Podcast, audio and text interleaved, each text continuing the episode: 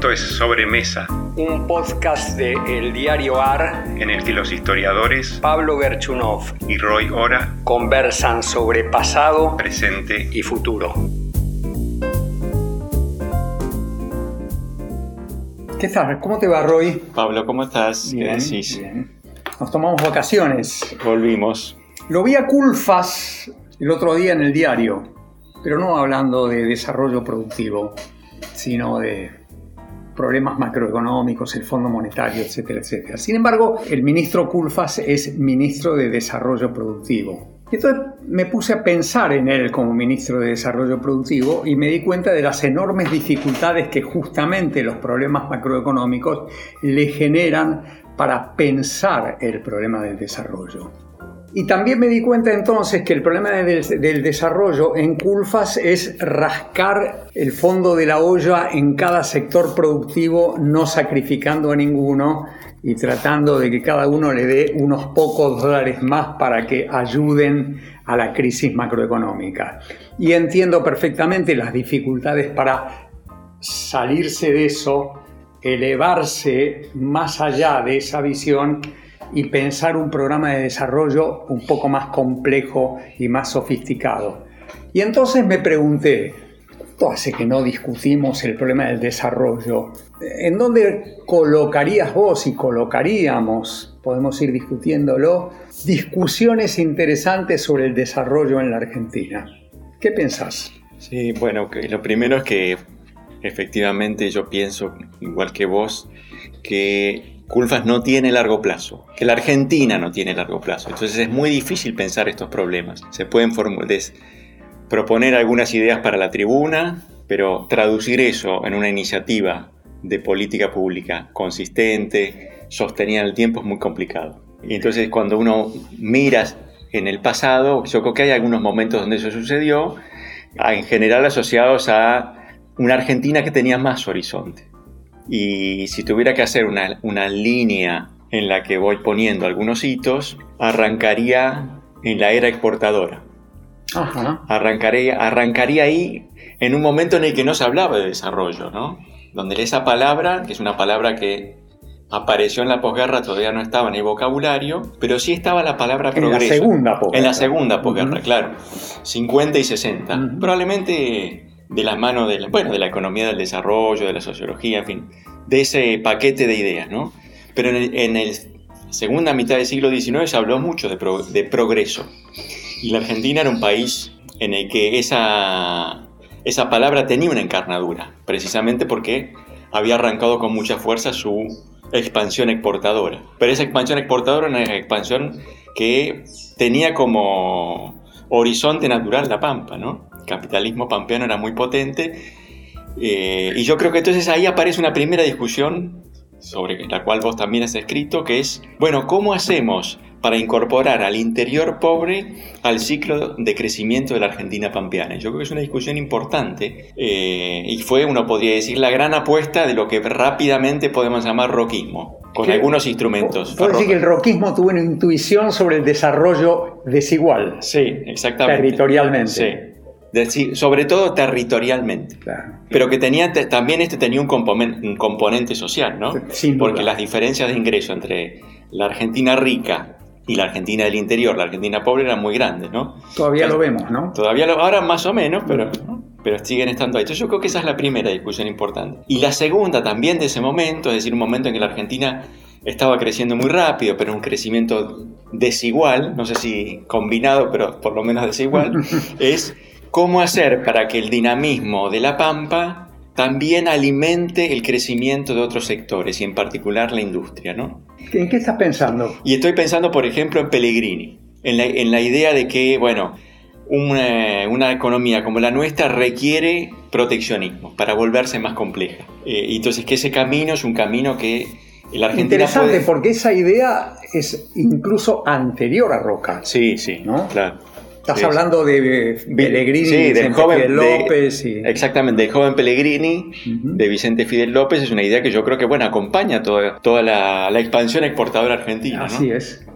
Así yo es. creo que esas son las dos primeras. Y son discusiones que, que no se van, que, sobre la cual la, yo creo que ayudan a la Argentina a progresar en muchos planos, Cuando arrancó, yo creo que la, están los estudios de Jorge Hellman sobre distribución del ingreso, ¿viste? Sí, los conozco, sí. Entonces ahí Jorge dice, el ingreso per cápita de Buenos Aires era ocho veces más grande que el de Salta. Así es. Al final de, la década del 20 ya no era tan así. ¿Vos querés decir con eso, tomando a Hellman, que algún efecto tuvo entonces la política proteccionista regional y la política proteccionista sectorial. Claro. Por sectorial quiero decir la idea industrialista a la Pellegrini, ¿no? Claro, proteccionismo, más ferrocarriles, más crédito, más un poco de proteccionismo para las agroindustrias, yo creo que hoy sabemos el programa de Roca. Sí. Que eso cambió bastante la Argentina. La, cambió, vos decís, la cambió y la, diversificó. exactamente. Y la volvió un poco más igual. Sí, sí, sí, sí. Bueno, basta ver el peso de la industria argentina en la década del 20 comparado con, la, con el peso de la industria en los demás países latinoamericanos para advertirlo, ¿no? Argentina está muy adelante, de México, de Brasil, de Chile. Una pregunta que me surge ahí es si esos son los efectos que tuvo el proyecto, es el, vamos a llamarlo, para, muy, para simplificarlo, para sintetizarlo, el proyecto roquista ampliado o nos abandonó. Yo creo que va más para esta segunda opción, ¿no? Y es, en 1929-30 la Argentina choca contra una pared. Y entonces hay que repensar el, modelo de desarrollo. Pero antes de repensarlo, yo creo que la respuesta es una respuesta automática. Hay que tomar el camino B porque el camino A está cerrado, ¿no? Claro. Y eso es la... No, es que teníamos, eh, que teníamos que reflexionar sobre dos caminos posibles. Nos mandaron al camino B. Exactamente. Yo creo que es así. Y entonces ahí la Argentina comienza una nueva navegación en la que inicialmente creo que hay bastante consenso en que ese tiene que ser el camino porque no hay otro. Y lentamente van a ir apareciendo discusiones sobre cuáles son los las dificultades que presenta este camino. Entonces yo ahí señalaría, no, quiero hacer un... no tenemos tiempo, quizás no es el momento de hacer una, un desarrollo muy este, exhaustivo, pero uno importante es, bueno, ahora que la industria se va a convertir o se está convirtiendo o se ha convertido en el motor de desarrollo, ahora que ya no es el agro, que ya el crecimiento no se da sobre todo, solo hace las exportaciones, ¿cómo hacemos para, sobre todo después de la década del 30, que ha sido mala socialmente, cómo hacemos para eh, mejorar el, el nivel de ingreso de las mayorías? Yo creo que esa es la primera discusión grande ¿No te parece que hay otra antes en donde incluso los propios actores que impulsaron el desarrollo mercado internista, estoy pensando en Federico Pinedo y Previch, se daban simultáneamente cuenta de los límites que eso tenía? Quiero decir, porque ahí en el, ahí en el camino los, los, tenemos a Pinedo y Previch en el 33 y en el 40 intentando ver cómo pueden impulsar alguna exportación mm. industrial. Mm. ¿no? Es decir, salirse de la trampa que, que, generó la crisis del 30. Creo que no lo lograron, definitivamente no lo lograron. ¿no? Ahí estás poniendo el dedo sobre una llaga, ¿no? que es el tamaño del mercado interno. ¿no? Exactamente, por eso la industria quedó tan diversificada y tan poco productiva, tan, con una productividad tan baja, porque su diversificación fue demasiado alta. Sí. Sí, sí, obligadamente, ¿no? No le quiero echar la culpa a nadie, realmente, creo que sí, así.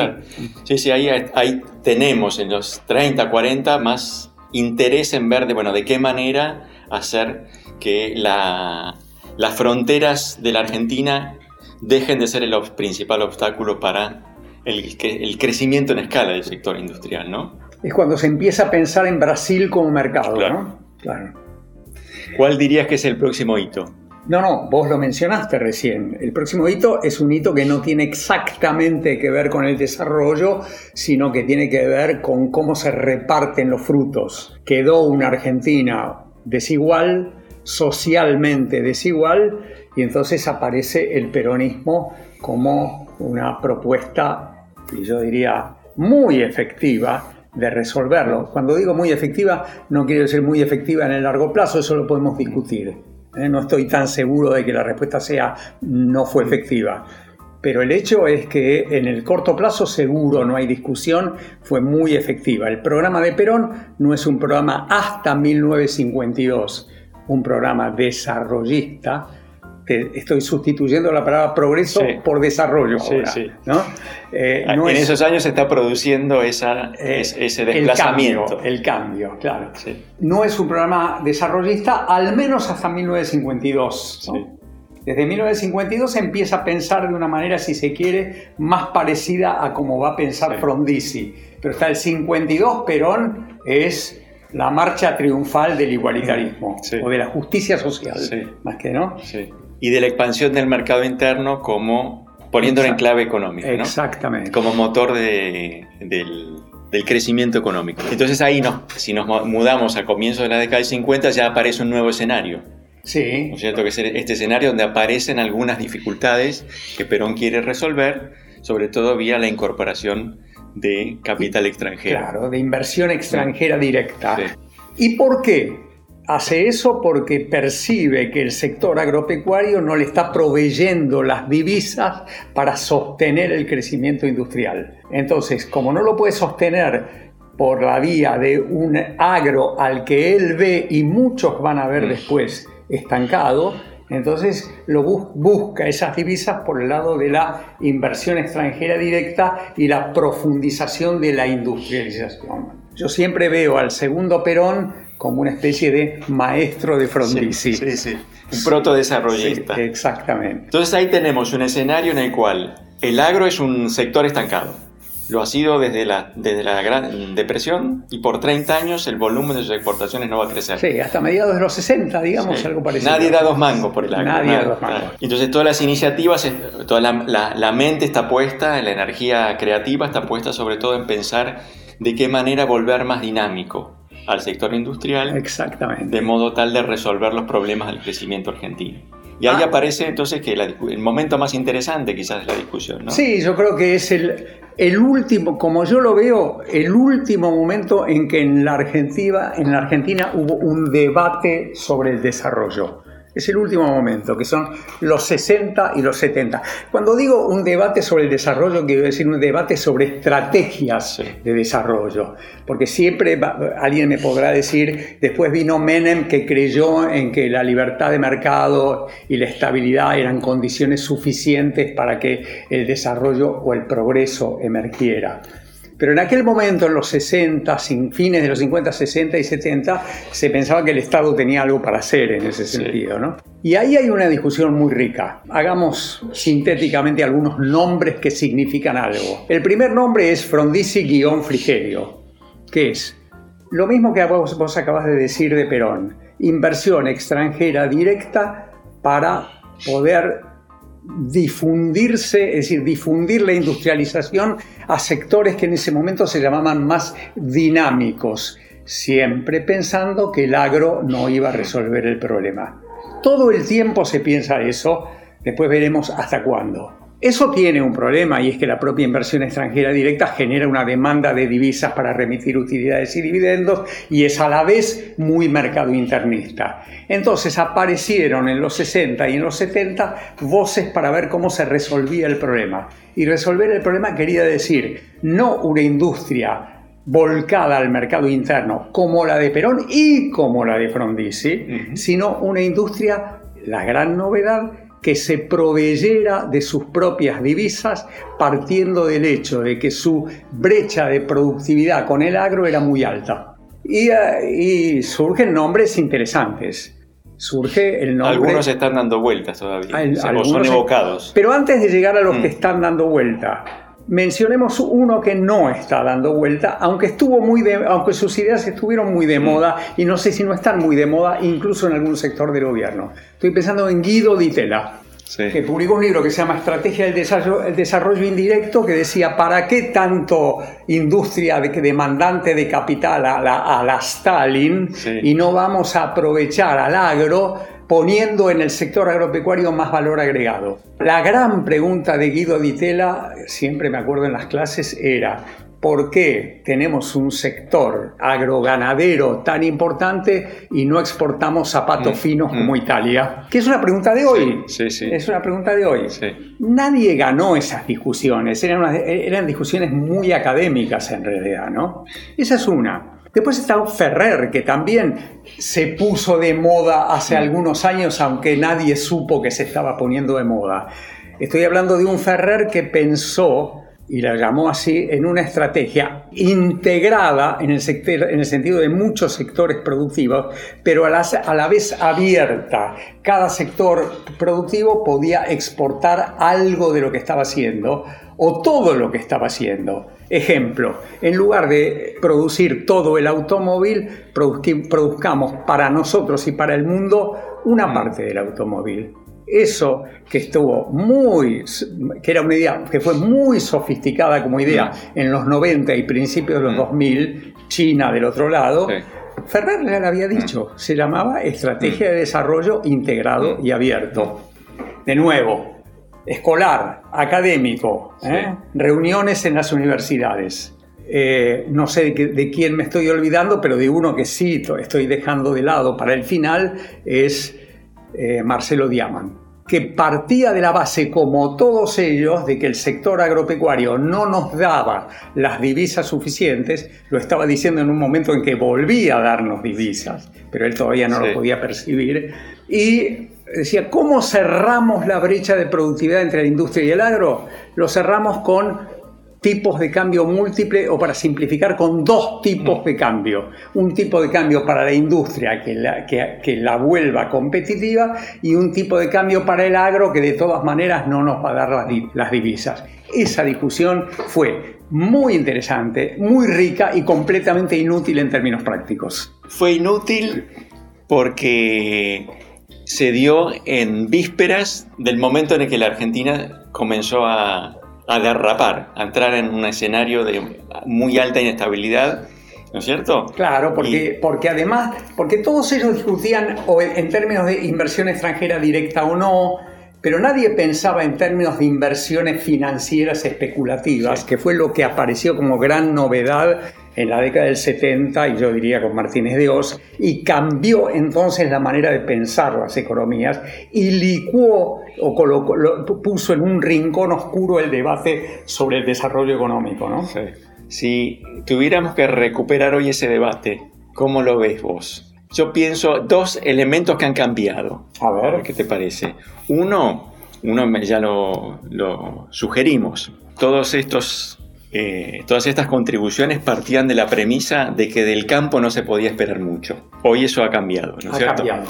Ellos no alcanzaron a verlo, pero ya, estaba teniendo lugar la expansión de los 60 y, sobre, y después vino una más fuerte de los 90 que hizo que, eh, además, acompañada por cambio tecnológico, mucha, eh, muchas transformaciones en las empresas agrarias y demás, hoy hay una conciencia muy extendida de que ese es un sector que puede ofrecerle mucho más a la Argentina de lo que se pensaba. en que genera sus propias innovaciones Sí. que le hacen producir más. Sí. Eso dicho en los 60, 70 era una fantasía. Sí, nadie pensaba en eso. Eh, Guillermo Donel, por ejemplo, sus modelos de relaciones de clase, no lo pensaba. Ese es uno, eh, el nuevo campo.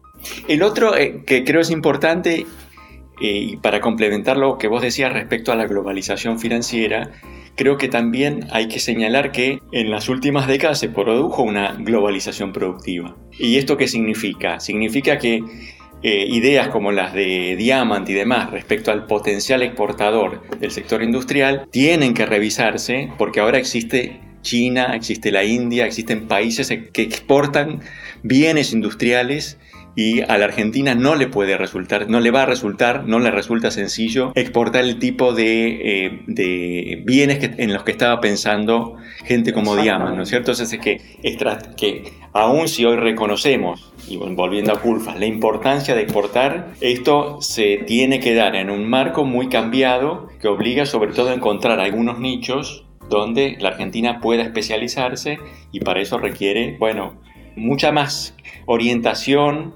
inteligencia, producción de calidad capaz de Esto, ganar un lugar. esto que estás diciendo me parece muy importante.